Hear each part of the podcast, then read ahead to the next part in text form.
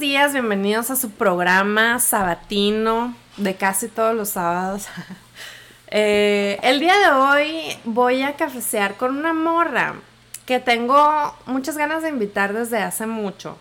Pero es que esta mujer es tan versátil que no sabía para qué invitarla. O sea, no sabía cuál de todas sus facetas quería yo indagar más. Pero resulta que el jueves ella tuvo una conexión y me di cuenta que todas sus facetas salen a la luz. Entonces, este, el día de hoy vamos a platicar con Prit Morato. Bienvenida. Hola, gracias. ¿Cómo, estás, Prit? Estoy bien, este, también navegando la situación. Hay días que estoy más chida, hay días que, por ejemplo, ayer me dolió la cabeza, que rara vez me sucede, pero pues son cosas normales, ¿no? O sea, en general me siento, me siento tranquila, ya me siento más adaptada a este viaje colectivo que estamos viviendo.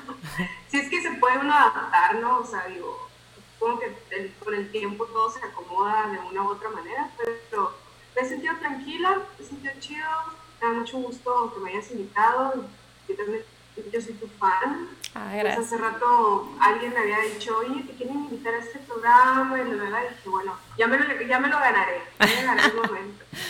no, estoy muy curado estar acá. Mm, qué bueno, muchas gracias. Ganado lo tienes, pero yo, como, o sea, con la Prit. Porque para todo esto, Prit, el que te dijo eso fue el Eloy, Aluri. ¿Sabes que no? ¿Ah, no? Me lo dijo la Gloria, la Gloria ah. Padilla. Es verdad, es cierto. Otra super bruja, comadre, que todas necesitamos una Gloria Padilla en nuestras vidas. Super socia para todo esto.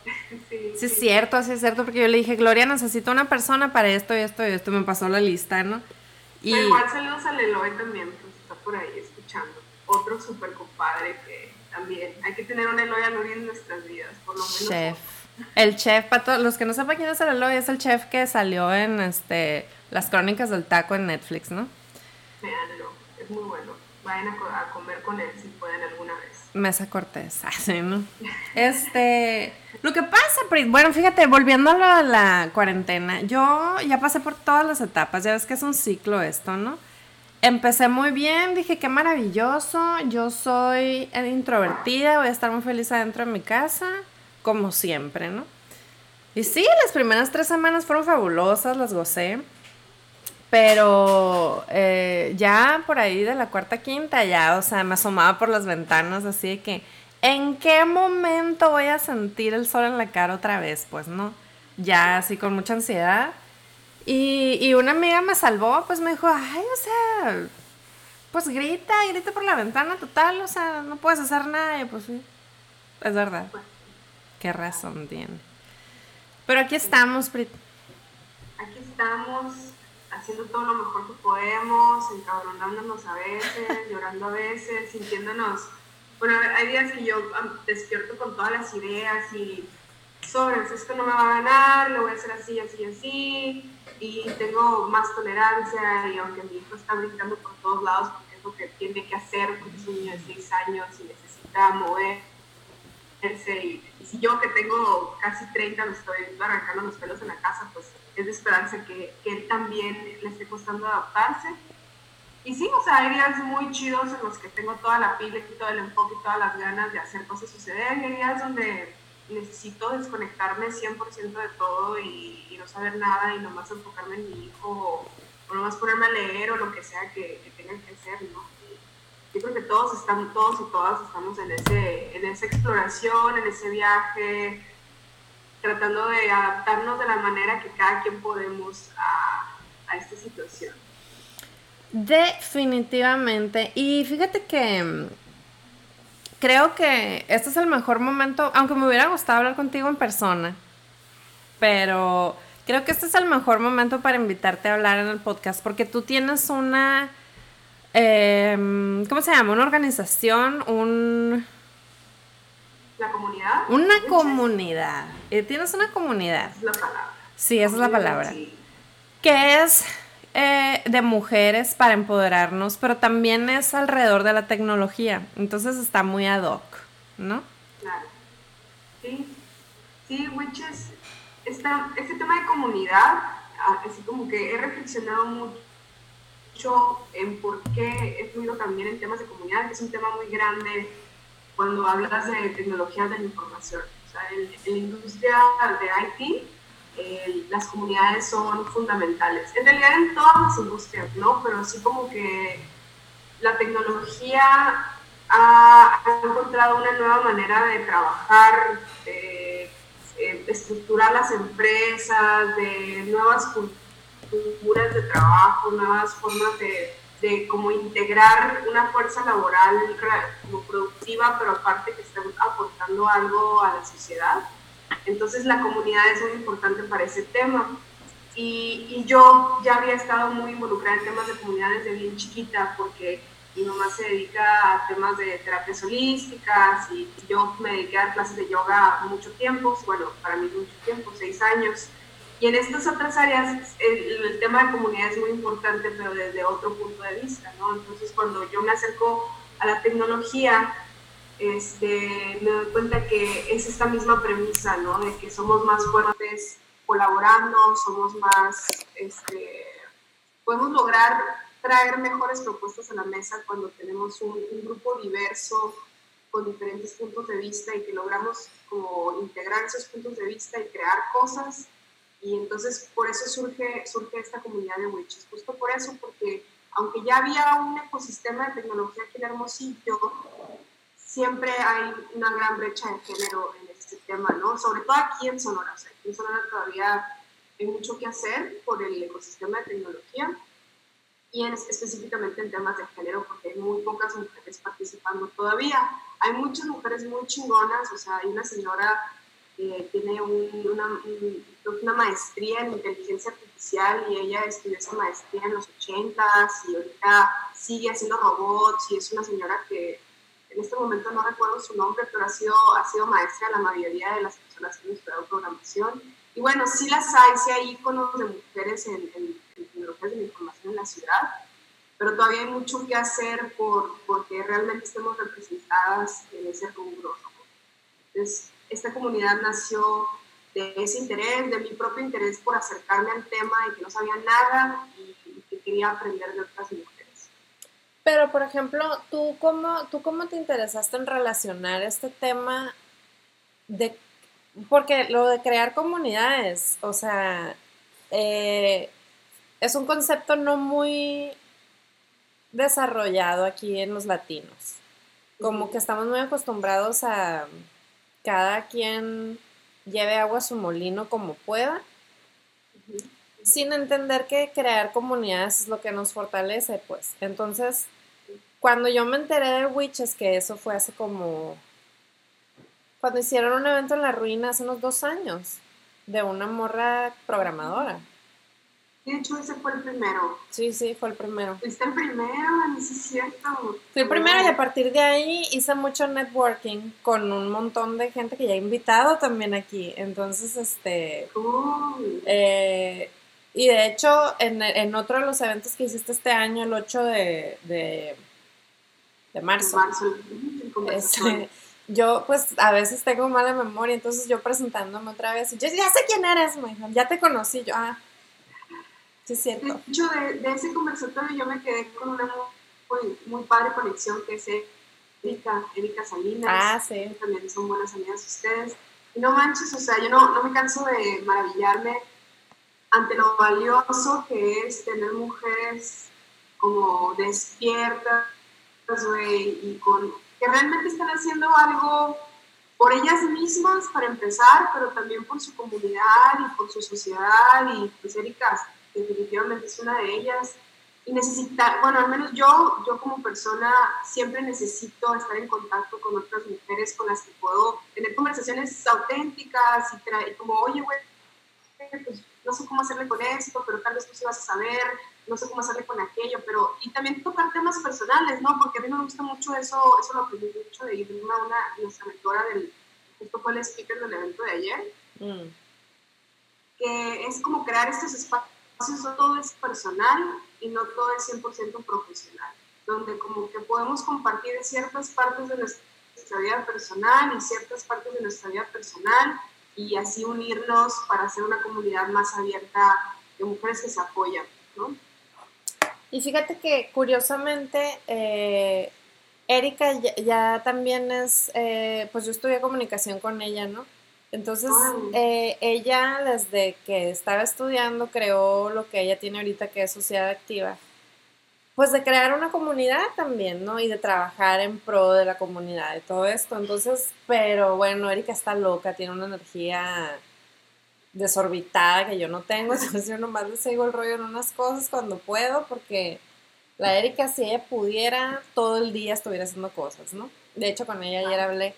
Y, y de hecho, estábamos hablando precisamente de que ahora, eh, ayer que te comentaba ahorita fuera del aire que no, intencionalmente no hice nada porque ahora me canso más. O sea, igual no salgo de la casa, tengo 47 días que no salgo de mi casa. Pero he estado trabajando más porque ahora todo es, eh, pues aquí todos sabemos, todos sabemos que supone que tenemos que estar encerradas. Y, o sea, te buscan para el curso, para la plática, para el trabajo y, no tienes modo de decir que no, pues, porque ¿qué, qué más estás haciendo, no? Exactamente. Entonces, me gustó mucho que, el jueves tuvieron en Witches una, una eh, conversación o una... ¿Cómo se llama? Pues fue, un webinar. Webinar. Porque no, no hubo como tanta interacción así de, de las asistentes de poder hablar, pero sí estuvimos ahí viendo, el chat. O sea que principalmente expusimos un tema, ¿no? El, tema fue la productividad sobre todo la productividad ahora en tiempos de COVID y dirigida mucho a mujeres, ¿no? Mujeres que al fin y al cabo el 90% de las mujeres también somos de cuidados, o sea, que estamos, alguien, alguna persona en una situación de dependencia eh, depende directamente de una mujer, en el 90% de los casos, entonces, pues es, es, especialmente complejo porque hay una interseccionalidad ahí muy interesante en, en el hecho de ser mujeres y tener expectativas de productividad, ya sea en nuestro trabajo, en nuestra vida personal, en nuestra vida doméstica, ¿no? Está, muy loco. Y ese fue el tema. Desde ahí, desde ese lugar abordamos lo que expusimos y, estuvimos compartiendo tips y hacks y muy chido. Y la verdad es que yo no sé cómo, eh, por ejemplo, tú, tú que este, eres mamá también, entonces, pues estás trabajando, y todo en el mismo espacio, ¿no? Entonces estás trabajando, estás siendo madre, y estás siendo tú, y todo en el mismo pedacito. Entonces, eh, no sé las mamás, ¿cómo, ¿cómo lo estás haciendo tú en ese sentido de que... Pues mira, la neta me ayuda mucho que tengo muy buenos acuerdos con el papá de mi hijo, entonces hemos buscado hacer acuerdos inteligentes a medida de lo posible este, para compartir las responsabilidades. y, ha sido un proceso el llegar a, tener esa, esa, comunicación él y yo, este, pero realmente ahorita todo es 50-50, entonces eso, el coordinarme con él de una manera inteligente me ayuda mucho, porque sinceramente es algo que no, no, sé cómo, seguramente encontraría la fuerza como lo hacen muchas mujeres de hacerlo por mi cuenta, pero creo que eso tendría un gran, un gran estrado, no sé, como un gran impacto en mi, en mi salud emocional. Entonces eso es uno, ¿no? Una es que tengo una buena comunicación con su papá, tenemos buenos acuerdos y compartimos la responsabilidad. Eh, tengo un horario establecido porque es la única manera, tanto para él como para mí. Entonces ese horario, aunque es flexible, nos da un marco de dónde, dónde sí vamos a hacer las cosas, dónde sí va a haber tiempo, dónde sí vamos a poder este, hacer X o Y. Y, y, eso, y organizarme, o sea, yo vivo, mi vida se traduce en, en, Google Calendar, y la neta es que tengo que agendar todo hasta mis tiempos de ocio, porque a mí en lo personal me funciona. O sea, para cada, para cada mujer es diferente, para cada mamá es diferente pero a mí me funciona tener muy organizado todo, desde qué vamos a comer, desde varios días antes, o sea, trato de optimizar esos procesos que me quitan tiempo y eso es lo que me ha hecho sentir más fluida, porque de otra manera, no sé, no sé cómo lo, lo haría, pero sí, así, así organizándome. No sé si, si eso responde a tu pregunta. O sea, es un desmadre de todas maneras, obviamente, no, no O sea, no te imagines mi casa acá, Mary Kondo, con cada en su lugar, claro que no, obviamente no. pero al menos sí tengo en mi cabeza un marco donde me muevo y eso me ayuda. Ese marco cambia y a veces pasan cosas que obviamente me hacen salir de mi ritmo y, he aprendido a soltarlo porque tiendo a ser aprensiva con, no, es que ya lo planeé así, bueno, güey, ya lo planeé así, pero COVID, o sea, pero la vida cambia, ¿no? O sea, y entonces también he aprendido a fluir porque también con un niño de seis años no puedes vivir en una estructura inquebrantable porque te vuelves loco y vuelves loco el chamaco, ¿no? Entonces, ahí estoy, como estoy entre, entre esos dos, entre la flexibilidad y, tener una estructura que nos sostenga. No, claro que sí me sirve lo que me acabas de decir. Es que yo tiendo a pensar o a sentir que em, toda la gente como que es tan diferente a mí, pero a fin de cuentas todos somos seres humanos. Entonces, este, bueno, si bien es cierto que yo no tengo hijos, pues de todas maneras, esto de establecer un horario para trabajar o para diferentes aspectos de la vida, pues claro que, que, me va a servir. Y el único horario que yo tengo establecido es que después de las 8 de la noche ya no doy más, porque el cerebro se me paga, o sea, no es algo que yo inteligentemente haya propuesto, ¿no? Simple y sencillamente, algo muy extraño, después de las 8 de la noche, así como me quedo sentada viendo a la nada, ya no, la tuerca ya no da vueltas a esa hora, entonces, este, ¿Qué muchas... haces? ¿Qué haces cuando, o sea, me interesa porque, así como dices, uno piensa que, que todos están viviendo un ritmo similar, pero aunque somos iguales y somos seres humanos al fin, y compartimos muchas cosas. Cada mujer tiene, eso yo lo he aprendido bien, bien cabrón, disculpen más. Pero lo, he aprendido mucho con este tema de las carpas y de que he trabajado con comunidades de mujeres desde hace varios años. Y he, aprendido que realmente somos muy únicas, o sea, realmente cada mujer es un universo.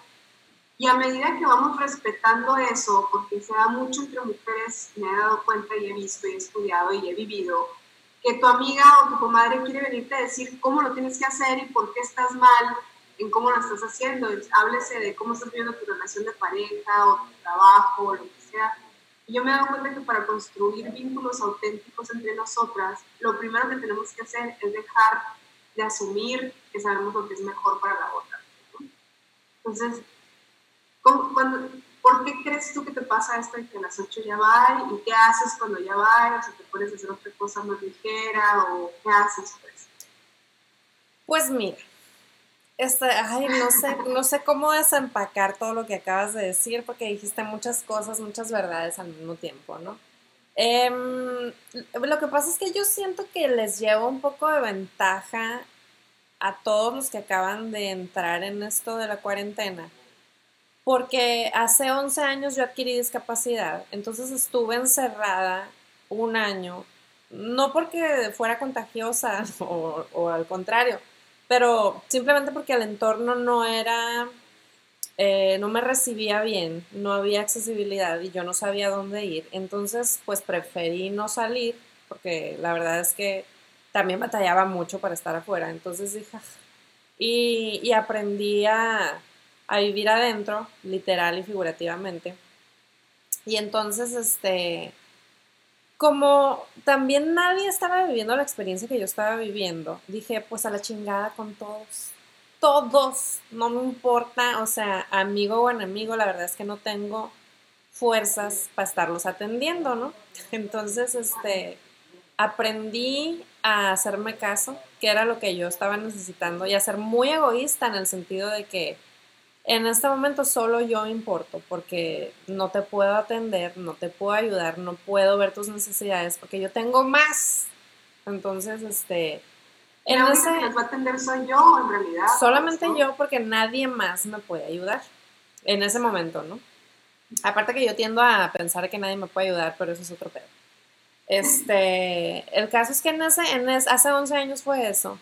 Y ahí aprendí a no quedar bien con nadie. Y si es cierto, sí se me fue mucha gente, o sea, pero te das cuenta... Es el mejor filtro. No, y te das... a ti primero es el mejor filtro para que la gente que no tiene por qué estar en tu vida se vaya. Y, y, y, y afortunadamente te das cuenta que no los necesitas, pues, ¿no? Entonces, este...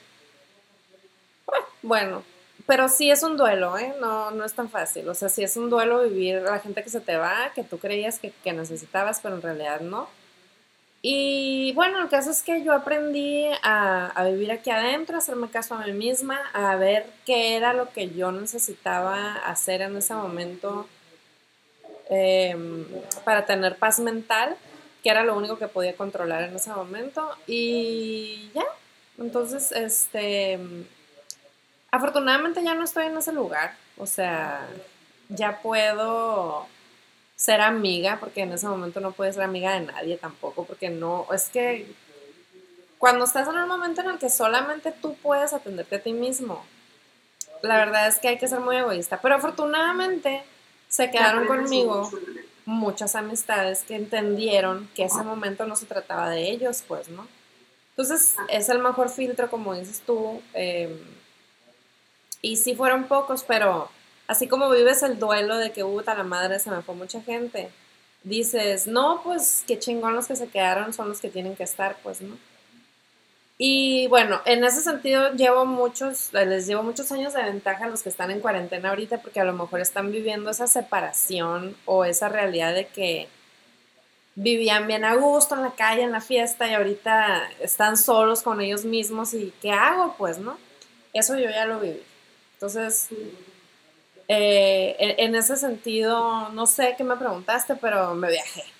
No, pero estuvo, es, es, es exacto lo que, pues estaba como queriendo entender dónde estás tú, pues, o sea, dónde estás tú como persona, como mujer, y, digo, era más superficial mi pregunta, pero me, me, llevó en el, en el mismo viaje de que no he vivido la situación exactamente igual que tú, pero para mí mucho de lo que dijiste me conectó con ser mamá en mi tiempo, o ser una mamá muy joven, porque tuve a mi hijo a los 22, y, y pues aislada que eso me hizo sentir, y el hecho de que yo también puse solamente mis necesidades personales en ese momento como prioridad, porque como dices, necesitaba mantener mi paz mental y no estaba para atender ni darle gusto a nadie, ¿no? Y, yo creo que ahorita a, un nivel todos estamos en eso, en este momento, con esta situación, todos estamos en, en ese proceso de mantenernos a flote en cuanto a, a salud mental, porque pues el aislamiento siempre tiene, tiene sus efectos, ¿no? Sea cual sea la situación que te llevó a, a sentirte aislada, tiene sus efectos. A mí me impresionó alguna vez leer que esa es la principal razón o factor para la depresión postparto, por ejemplo. Mm. No es necesariamente lo hormonal, no es necesariamente nada de lo, como de lo obvio, sino que es el hecho de que una, cuando una mujer no tiene apoyo o se siente aislada, es, cuando tiende a tener más temas de salud mental, ¿no? Eso nos conecta un poquito de vuelta al tema de comunidad, porque al final esa es la, justo la necesidad a la que responde el contar con una comunidad saludable en mujeres, ¿no? Porque de pronto muchas mujeres tenemos nuestro grupo de amigas, pero son amigas tóxicas o son personas muy preciosas o, o simplemente no, no, nos enseñaron a establecer vínculos auténticos entre nosotras.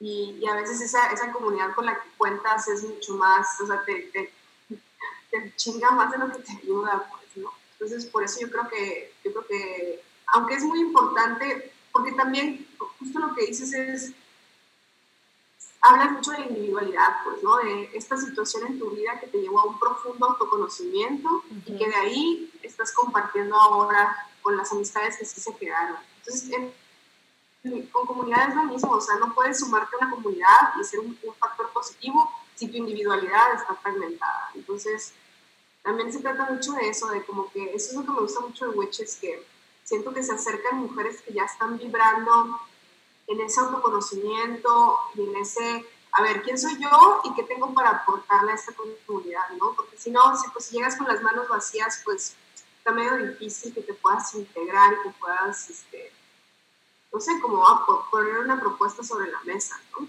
Entonces, eh, definitivamente, aunque hablemos de comunidad y colectivo y suene muy bonito, tiene que venir desde lo individual, si no, no jala, no, cuaja. Es que, por ejemplo, cuando tú, este, fuimos al evento este del Día de la, Mujer el 8 de marzo, y ya ves que estábamos todos compartiendo, pues, ciertos mm, aspectos de nuestra crianza. Yo, ahí es cuando me doy cuenta que digo, ay, hombre, eso es cierto, si no todos crecemos igual, pues, no, o sea, porque León cree que todos son de su condición, entonces ya cuando había eh, ciertas personas que estaban compartiendo em, cómo crecieron, y yo dije, ay, a la madre, o sea, pues no, yo no crecí así como ninguna de ellas, hasta que una de ellas dijo, no, pues este, yo tengo estas experiencias y yo, ah, mira, ahí hay otra que se parece a lo mío. Pero hasta que todas compartimos este, somos tan diferentes, pero al mismo tiempo estamos buscándonos, pues, ¿no? Porque, pues solas no, no, no, pues no, no se puede. Entonces, que a mí se me hizo bien padre, aunque debo confesar que fuimos Erika y yo, ¿no? Acá, llegamos a la reunión así, y este, volteamos y dije, a la madre, somos las rucas de la reunión aquí, o sea, somos las doñitas acá alternativas, ¿no? Que vienen así. Y este, fui al baño en un momento y, estaba Erika hablando. Y entonces la juventud, y yo, Erika, cállate por favor, o sea, no te puedo dejar cinco minutos porque sacas a la doña que llevas dentro, la Erika, cállate, hay que impartir aquí sabiduría, ¿no? Así. Pero pues, si bien es cierto que les llevamos años, eh, está curado ver que ahora más chiquitas ya se están como que metiendo al movimiento de, de buscar una comunidad de apoyo, pues, ¿no? ¿Sabes qué? La neta, para mí siempre ha sido bien importante tener mujeres de diferentes edades en mi vida. He tenido mentoras, o sea, mi primera mentora yo tenía 20 años cuando la conocí y ella tenía 67. Entonces, bien loco porque ella era una mujer que tenía mi edad en los, en los principios de los 70, por ahí, no sé, o más, y, y, venía de California, del movimiento hippie de California, de protestar y quemar brasieres acá, y, y, aunque éramos muy diferentes y yo realmente estoy, estoy viviendo una realidad totalmente contrastante con la que ella vivió a mi edad, tenerla en mi vida fue súper valioso. Entonces, yo siento que, está chido buscar formas de cerrar esas brechas de, generación, o sea, generacionales, porque necesitamos aprender de mujeres más grandes, o mayores, pero también necesitamos aprender de mujeres más jóvenes. O sea, yo, yo es la primera vez en mi vida que estoy trabajando con mujeres más jóvenes que yo y siempre he sido la pobrita, la más, o sea, siempre he estado trabajando con gente mayor que yo. Y la neta ahora traigo esa visión de trabajar con niñas, de trabajar con adolescentes, de trabajar con con las que vienen, pues, pero también quiero trabajar con las que ya han vivido cosas chingonas y que puedo aprender de ellas. Entonces, pero está curado, o sea, está, se me hizo bien chingón que vinieran, la neta, así como, wow, o sea, algo estoy haciendo bien, si morras como estas se están animando a participar en esto, algo estoy haciendo bien, algo estamos haciendo bien, porque ya se está diversificando la comunidad, ese es el punto, pues, que vengan mujeres que tal vez no tienen nada que ver con tecnología, pero que se sienten seguras y que dicen, ah, pues al menos voy y escucho a otras morras curadas platicar y, me siento bien y quiero ser parte y da igual la edad que tenga y da igual lo que hago y da igual, sino que ahí voy y me voy a sumar. Y eso se me hizo bien prueba que vinieran. Aunque se, se sintieran doñas y la Erika siempre me está diciendo como, ah, pero está bien, pues sí, cierto, estoy morra.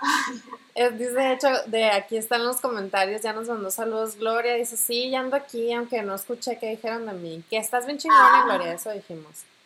Y luego dice Erika... Que todos necesitamos una Gloria en nuestra vida.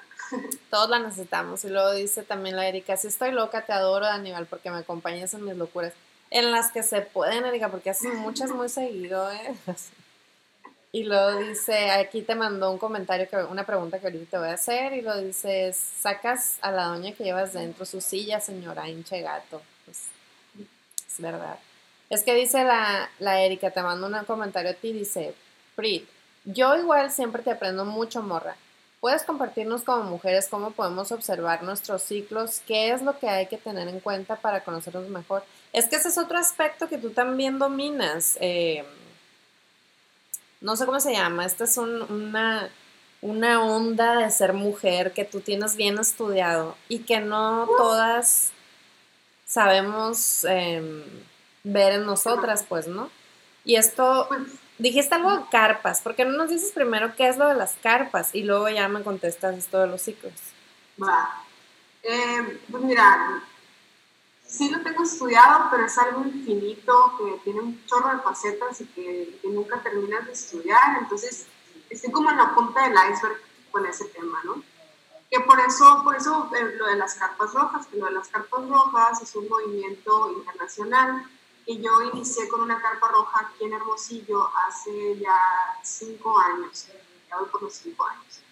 Y este movimiento internacional, que pues hay carpas rojas en todo el mundo, ¿no? que lo inició una, una, una persona, una señora que se llama Leana Lajo, mm, se enfoca en, dar un, en crear espacios seguros para que las mujeres se junten, mujeres de todo tipo, de todas edades, a partir de su primera luna, de su primera menstruación que se junten y puedan tener un espacio seguro donde compartir temas, donde temas que no hay otros espacios sociales para compartir.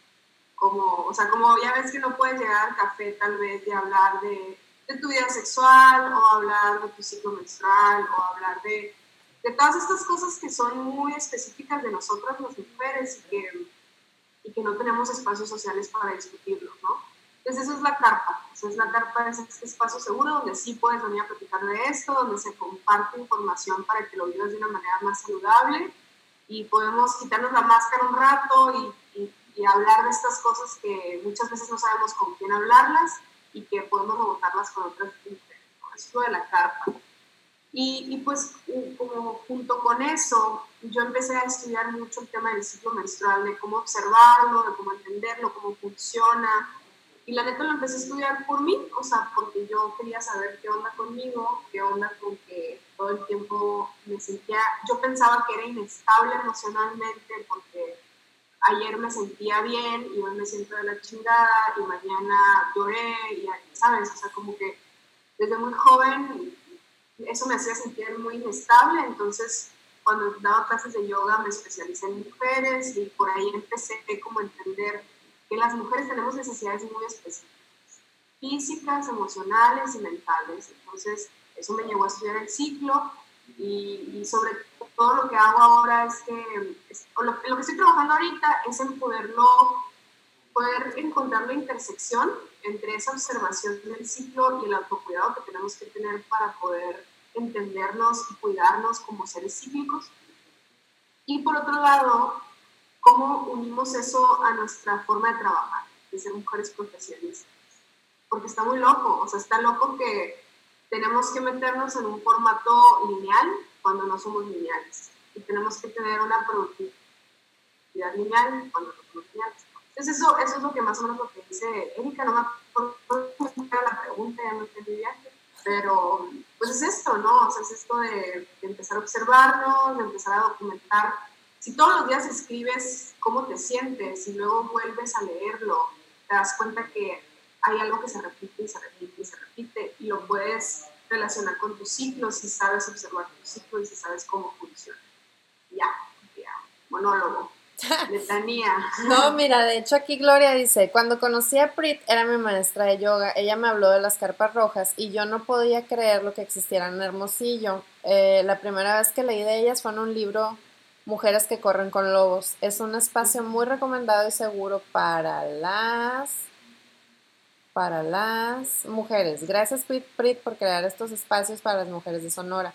Y también muy recomendada para el mentoreo menstrual, la mejor para explicarnos amorosamente y compasivamente el ciclo menstrual de cada mujer.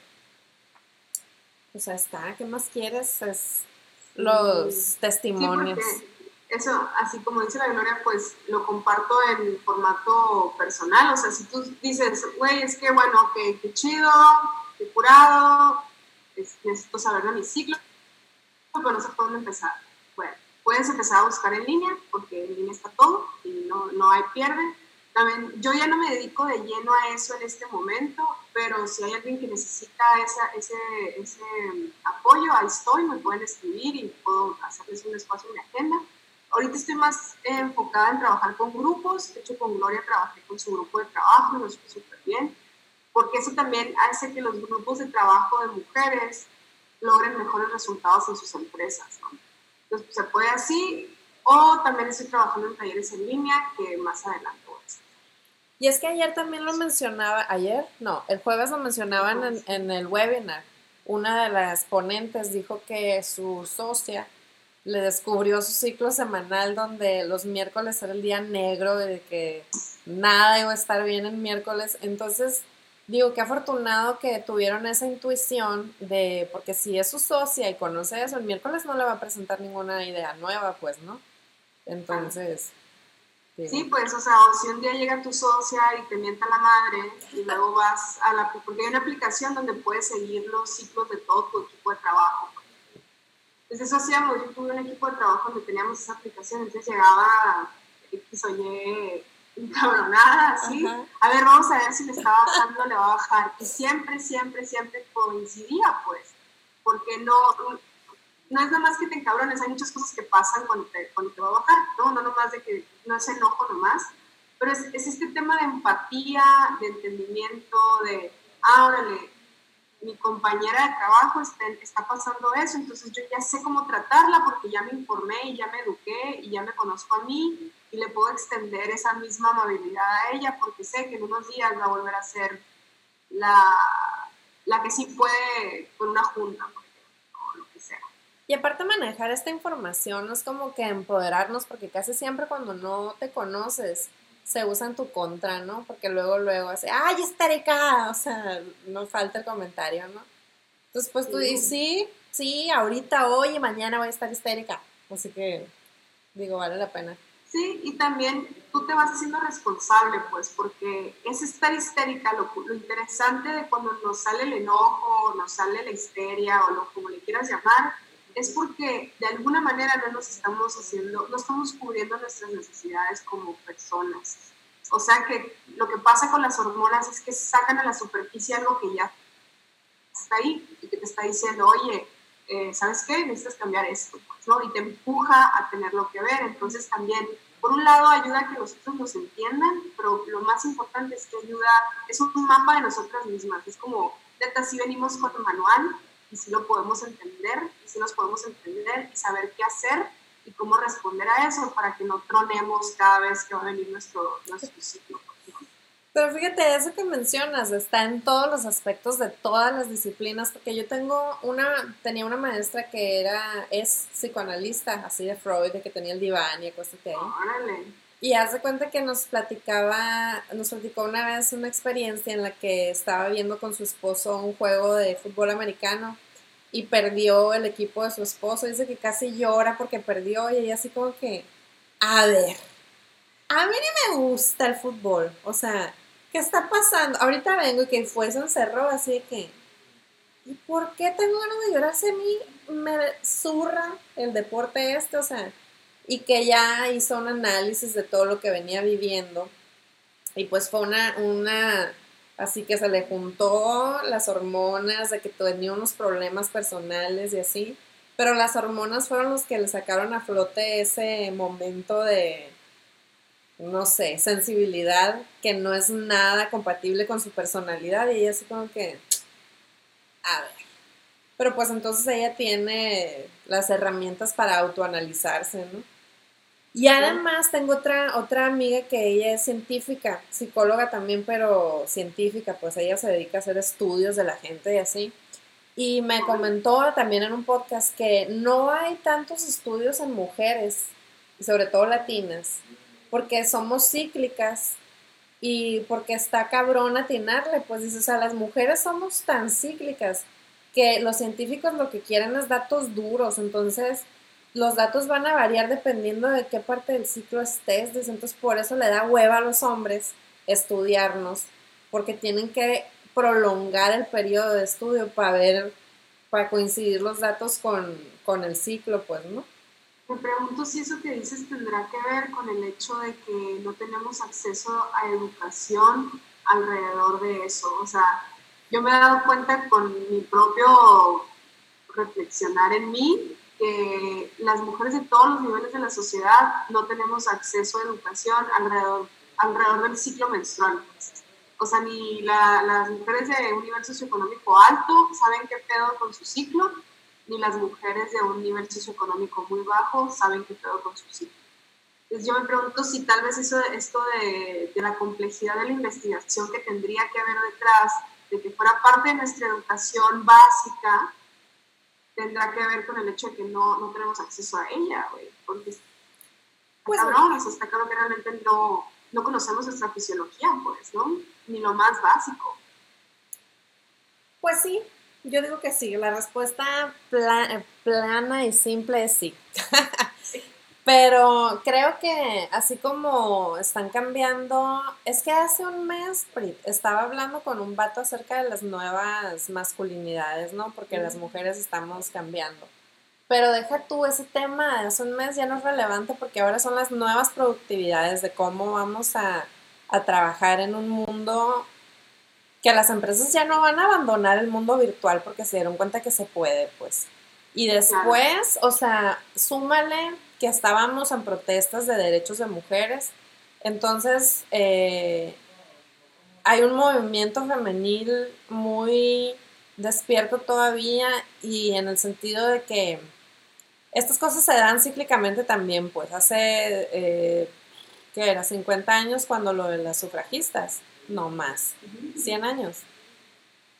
No estoy segura, mejor no me meto en datos históricos que no domino porque no estoy segura. No me acuerdo, pero el caso es que era el derecho al voto y al trabajo. Pero esto, ahorita ya tenemos voto y trabajo, pero vamos a necesitar más derechos, pues, ¿no? Más, más igualdad. Entonces, todo se está mezclando de una manera que todavía no podemos entender, pero afortunadamente como que hay más mujeres interesadas. Entonces, eh, pero hay la misma cantidad de desinterés todavía. Bueno, el caso es que hay unos movimientos. Hay un juego de ajedrez aquí en Jumanji, en el mundo.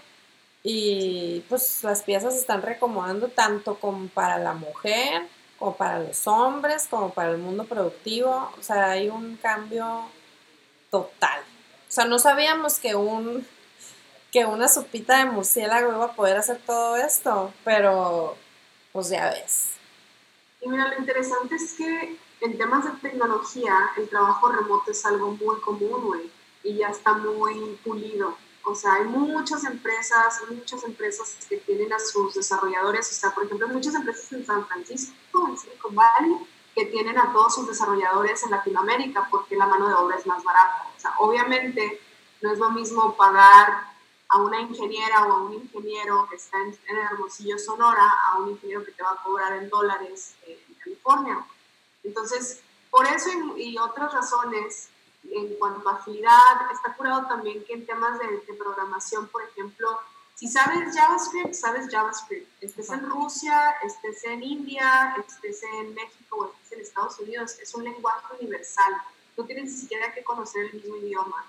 Entonces, esas diferentes como características muy específicas del tema del desarrollo ha hecho que ya desde hace muchos años los formatos de trabajo remoto estén establecidos en la industria. Y hay gente que le va súper bien y que ya tiene 10 años trabajando de manera remota y, que aparte le va muy bien económicamente porque accesa un mercado laboral que no está disponible aquí en Hermosillo, o sea, definitivamente no está disponible aquí en Hermosillo.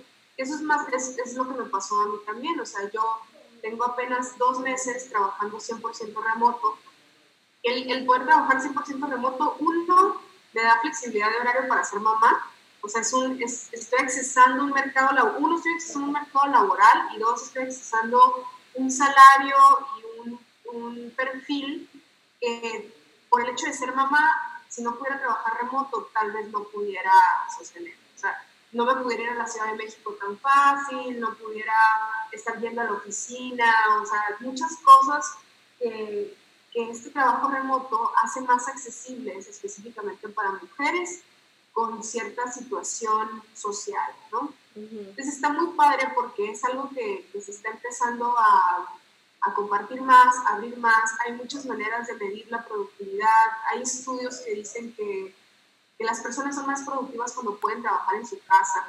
O sea, se, se, ha medido y se ha visto que los resultados mejoran cuando la gente se puede quedar en su casa pero también hay gente que no le funciona, o sea, ya depende mucho de tu perfil, depende mucho de qué quieras tú, de qué herramientas tienes y también depende mucho de cómo te apoya la empresa para la que trabajas en caso de trabajar para una empresa, ¿no? Porque también hay mucha gente que emprende virtual y es su propio jefe, es autoempleado y le va súper bien y, por ejemplo, la Gloria eh, sigue mucho a, y me ha recomendado mucho a esta chica, Mujer Holística, que ah. es una morra es una morra que tiene todo su equipo, o sea, su empresa entera es un equipo remoto. Y una está en Alemania y otra está en Japón y otra está aquí en Hermosillo y chambean de manera remota y están generando productos virtuales todo el tiempo. Y hay muchas herramientas para lograr eso. Entonces eso te da esa libertad de poderte estar moviendo, te da... Y, y yo siento que ya es algo que venía sucediendo desde hace varios años, sobre todo para la gente que ya tenía acceso a temas de tecnología, pero ahorita se está visibilizando. O sea, ahorita muchas personas que, tal vez les hubiera tomado otros cinco años abrirse a eso, ahorita a fuerzas están teniendo que entrar en ese formato, ¿no? Y como te decía, también depende mucho de la empresa. Por ejemplo, sé que hay, hay algunas subempresas de Google que le están dando presupuesto a sus empleados para que armen su oficina en su casa.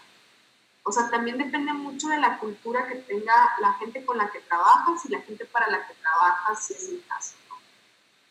Fíjate qué interesante que mencionas esto del apoyo de las empresas porque, eh, bueno, se está diciendo el rumor por ahí, ¿no? De que Procter Gamble y todas estas dijeron, ah, o sea, no necesitamos tener oficinas físicas, órale, todos a sus casas ya.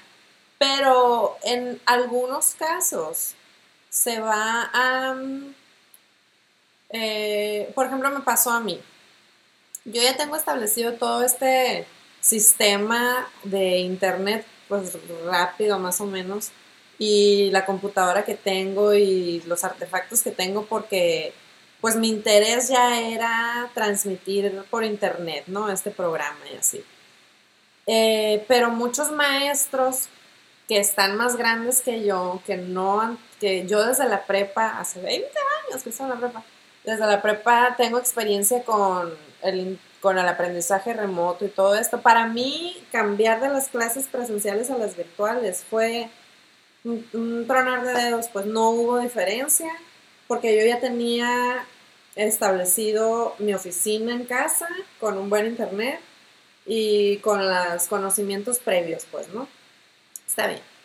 Pero por parte de la empresa no hubo así como que no tienes internet en tu casa, nosotros te apoyamos, no, nada de eso. O sea, hazlo como puedas, tu labor es dar clases como te dé tu gana. Y digo, bueno, entiendo, es una emergencia, pero ¿qué va a pasar en el futuro cuando la emergencia haya pasado y este sistema de trabajo siga presente? Y hay empresas en las que te digan, pues no, pues, ¿quieres chambear? Chambea o sea, como que es tu obligación ya contar con todo el equipo, pues, ¿me explico? Claro, y, ese es el tema, pues, que justo eso es parte de, la labor de Witches, de la visión de Witches y también de la visión de DBF, que es la empresa para la que estoy trabajando ahorita es que tenemos que tener mucho cuidado en cómo avanzamos colectivamente hasta estos nuevos formatos de trabajo. Como te digo, es una ola que es un tsunami que ya se, ya se ha venido venir, se ha, se ha visto venir desde hace varios años. Y el problema es que la tecnología tiene, la, tiene el potencial de hacer la brecha de la inequidad mucho más grande o cerrarla por completo.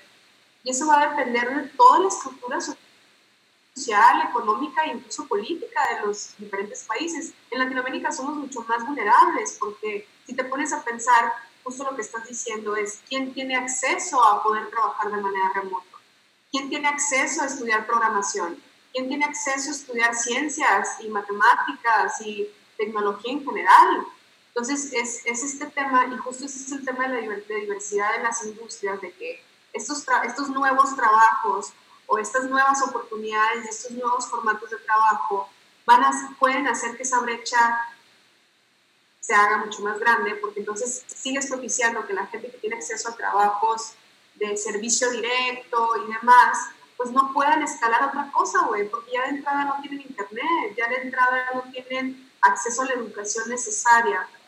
Y si no hay nadie que se asegure o no vemos nadie que nos aseguremos de que existe ese acceso, pues vamos a seguir este, eh, perpetuando esas, esos puentes inaccesibles de, de, inequidad, pues, ¿no? O sea, esas brechas gigantes de inequidad. Entonces es muy importante porque por un lado estamos tú y yo bien a toda madre, ¿no? Celebrando que podemos tener esta conversación y demás, pero sí tenemos que pensar en eso, o sea, pensar en, ok, ¿qué podemos hacer nosotras que tenemos el privilegio de poder accesar estos formatos para compartirlos con otras personas que no, que no lo tienen? Y ahí Erika nos puede contar mucho de esa situación y de todo lo que está pasando en esos otros niveles de la sociedad que nosotros no vemos, ¿no? Y que estamos en nuestra burbuja. Porque Erika trabaja con gente del campo, pues, ¿no? Para, para especificar a los que no conozcan a Erika. Em, y fíjate que en Estados Unidos ya estaba desde hace mucho esta polémica, pero yo no la entendía. A lo mejor tú, tú vas a saber un poquito más de que hubo por ahí en Twitter un movimiento en el que se estaban quejando los traileros y, y gente con un trabajo más manual de que se estaban quedando sin chamba. Y de repente les ponían por ahí en Twitter, learn coding. O sea, aprende a hacer programación. Pero eh, Twitter baneó ese tipo de comentarios por ser una ofensa. Y yo, ¿cómo, ¿cómo? O sea, no entendía dónde estaba la ofensa. Pero ya me estoy dando cuenta, pues, porque imagínate que a una persona que es eh, agricultor, que trabaja en el campo, que le estén diciendo que aprenda a programar cuando ni siquiera tuvo el privilegio de tener una computadora desde chiquito, pues porque muchas cosas se están automatizando, pues, ¿no? Entonces, en México habían dicho que estaba muy lejano todavía esto de automatizar trabajos como la agricultura o, los choferes de camiones y todo eso, ¿no? Porque pues ya ves, Tesla ya hizo un camión. Sí, Amazon está desarrollando también este, herramientas de inteligencia artificial, deep learning y machine learning para automatizar toda su logística de envíos y demás. Y, y es un gran miedo de, de, la sociedad en general. Hay una página web que lo recomiendo que se llama Will Robots Take My Job, que es me quitarán mi trabajo los robots. Te puedes meter ahí y pones tu, trabajo y te dice la probabilidad que existe de que efectivamente te quedes sin trabajo porque un robot tome tu lugar. Pero al final el tema con eso, yo creo que este es mi punto de vista, no soy experta, también estoy aprendiendo, pero mi punto de vista es que es como todo, la tecnología es una entidad neutral, los robots son neutrales, no, no podemos, sería muy, un pensamiento muy limitado en, quererlos meter en una categoría de buenos o malos. Yo creo que lo más importante es cómo vamos a insertar la tecnología en nuestras sociedades. Y no es lo mismo insertar tecnología en Alemania que insertar tecnología en México, que México sigue siendo sigue dependiendo en gran parte de la industria de manufactura con mano de obra barata y demás. Entonces, realmente sí puedes impactar mucho a la sociedad en las decisiones que tomas como, como país, dónde vas a meter la tecnología y cómo la vas a meter. Y, con ese, este tema de, de, los, por ejemplo, el ejemplo que pones de, de la ofensa a las personas con esto de Learn Code, pues sí, porque es muy fácil decir, se habla mucho del reskilling, ¿no? O sea, como de cómo le vas a dar nuevas skills a las personas que necesitan cambiar junto con el mundo laboral, pero que no saben cómo hacerlo, ¿no? Y eso, de hecho, es uno de los grandes retos, grandes retos de DBF, porque DBF somos una escuela de desarrollo de software, somos una escuela de programación, y nuestra visión siempre ha sido hacer el, el aprendizaje de herramientas tecnológicas accesible para la población vulnerable de Latinoamérica. Y ese es el reto y en eso vamos a estar trabajando los próximos años, en cómo le vamos a hacer para poder llevar estos, estos conocimientos a comunidades remotas, a comunidades como la que Erika apoya, por ejemplo. Y va a, tener que haber mucha investigación detrás y no tenemos una respuesta todavía, pero yo creo que lo más importante es la empatía conocer muy bien a las personas y su situación para saber cómo vamos a hackear ese, esa necesidad que existe porque cada vez va a ser más grande. O sea, cada vez se supone que va a haber un momento en el que sí o sí vas a tener que conocer un lenguaje de código para poder desarrollarte profesionalmente. Entonces, si ya viene, pues es nuestra decisión si te subes a la ola y empiezas a aprender y empiezas a compartir, o si te lleva la fregada, pues no, con la ola y te quedas atrás. Pero como te digo, es lo mismo, pues es muy, es muy ambiguo no sé si es la palabra vivo, porque yo puedo decir esto muy fácil porque estoy en esta situación, pero si le pones una computadora enfrente a una persona que nunca ha visto una computadora, entonces es así como el huevo o la gallina, pues, ¿no? ¿Dónde empezar? En realidad el punto es que empecemos y empecemos a tener estas conversaciones y empecemos a, pensar qué podemos sumar como individuos. De hecho, aquí Erika ya dice, sí, en el campo nos hemos dado cuenta que para ellos y ellas, los trabajadores agrícolas, se les hace demasiado frío y alejado, el irse adaptando va a llevar tiempo y justo es nuestra chamba ir viendo cómo funcionan ambos mundos. Pero fíjate, lo que Erika hace con ellos es darles una educación primaria, secundaria y preparatoria. Entonces, este vienen, van a empezar desde más atrás, pues no, si el punto de partida está aquí, ellos vienen acá atrás, pues no, entonces eh, Sí, es un reto, pero afortunadamente ya están personas como pues tú que están iniciando conversaciones de que todavía no tenemos la solución, pero estamos empezando a hablar de esto antes de que nos caiga el problema encima, pues, ¿no?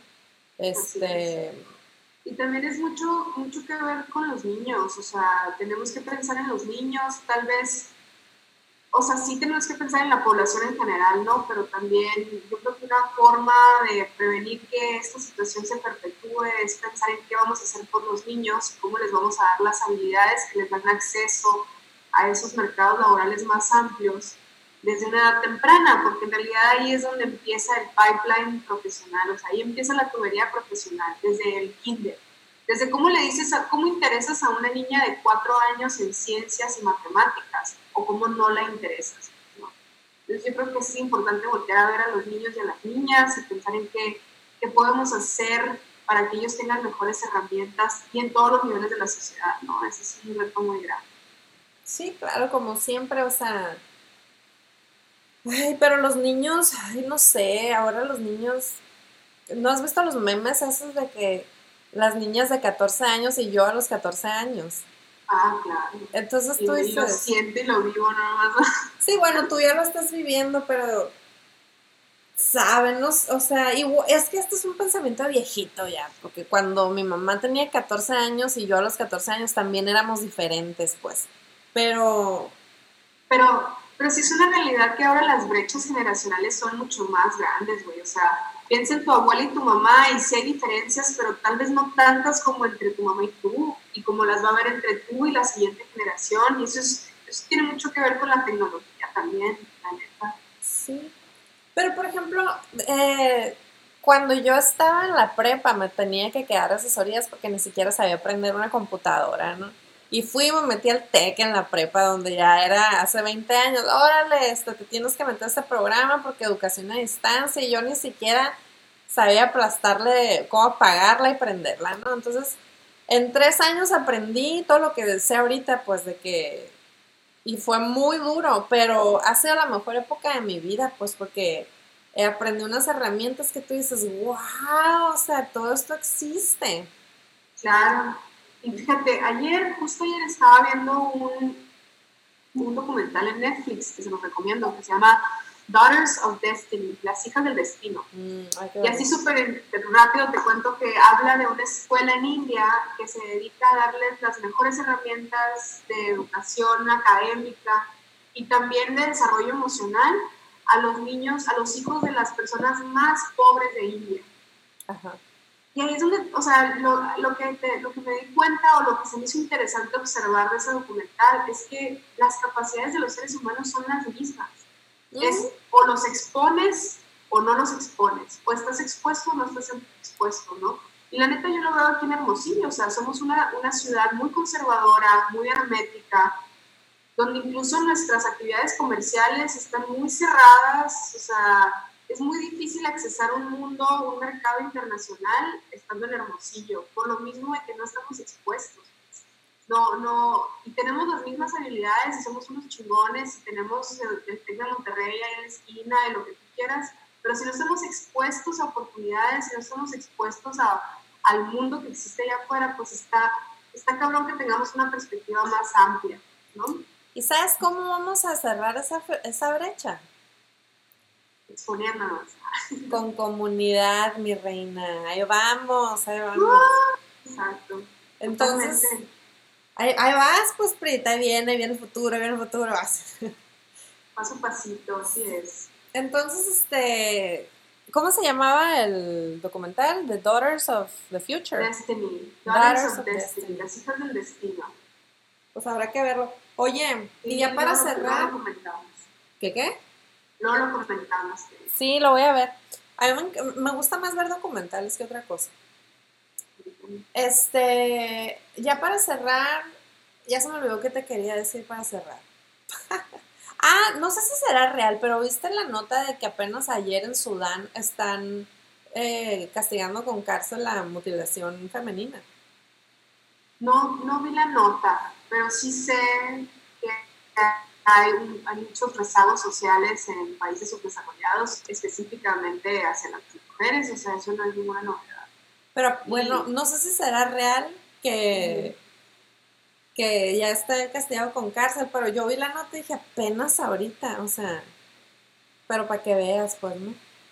Pues sí, por, e, es por eso, justo por eso es que las mujeres necesitamos vernos a nosotras mismas como líderes, como lideresas, y sentarnos a las mesas a las que tenemos que estar sentadas, güey, o sea, sentarnos a la mesa de la economía, a la mesa de la ciencia, a la mesa de la política, incluso, que hueva, capo, pero pues alguien tiene que hacerlo. Yo no tengo estómago para la política, pero alguien tiene que hacerlo y, y alguien tiene que representarnos, pues. Va a haber una morra que se está interesada. ¿Cómo? Va a haber una morra que se está interesada, porque yo también. Yo prefiero ciencias, tecnologías y autocuidado. Esa es mi trinchera por ahora. Quién sabe después. Pero ves, afortunadamente ya lo mezclamos todo porque te voy a enseñar mi agenda. Te tengo apuntada desde enero a la PRI. Pero en qué decía yo si lo hace todo, pues, ¿no? Entonces, pero ya me di cuenta a través de estos podcasts que platicando, pues sale todo de la gente, pues, o sea, no nomás yo muy tontamente quería abarcar un tema, cuando en realidad pues abarcarlos todos, pues no, entonces... Qué curado que no están peleados unos con otros, aunque sean muy diferentes, sino que se complementan y pues qué chido, o sea, al final todos estos temas son cosas que las morras nos preguntamos en un otro momento de nuestras vidas, entonces pues qué curado poderlo compartir y poderlo abordar todo. No, pues entonces, Prit, qué bueno, qué curado. Yo, sígueme invitando, yo voy a seguir yendo a las reuniones de Witches. Em, y a todas las mujeres que vean este podcast, ahí les voy a poner las redes de la Prit y de Witches porque está curado, la neta, o sea. Y, y las reuniones no, no nada más son sobre ser mujer, pues como te digo, la primera que fui fue sobre programación. Y yo, entonces, está muy curado, vayan, eh, Prit, muchas gracias.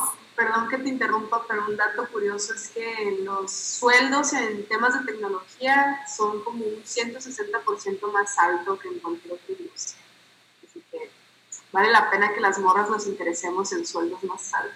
¿Dónde puedo aprender a programar? Yo no así, ¿no? Yo te consigo, hay becas, hay un chorro de becas en DBF, DBF.la, pueden aplicar a sus becas, qué chido, y pueden aprender de manera remota. Y hay muchos, ¿eh? Hay muchos bootcamps, o sea, que se puede, se puede, pero bueno, sorry. No, este, muchas gracias, Pri. Como siempre, eh, podríamos platicar tres horas más, pero hay más cosas que hacer en esta vida. Entonces, te agradezco mucho que, que me hayas aceptado la invitación. Ni siquiera me preguntaste, ¿qué onda? ¿Es por Zoom? Ah, sí, ¿a qué horas? Así, ¿no? Entonces, muchas gracias. No, gracias a ti por invitarme.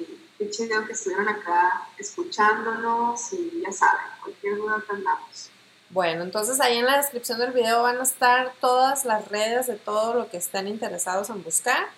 Y muchas gracias a todos los que estuvieron, Erika, Gloria, Toño, todos los que estuvieron participando. Nos vemos a la próxima. Bye bye. bye.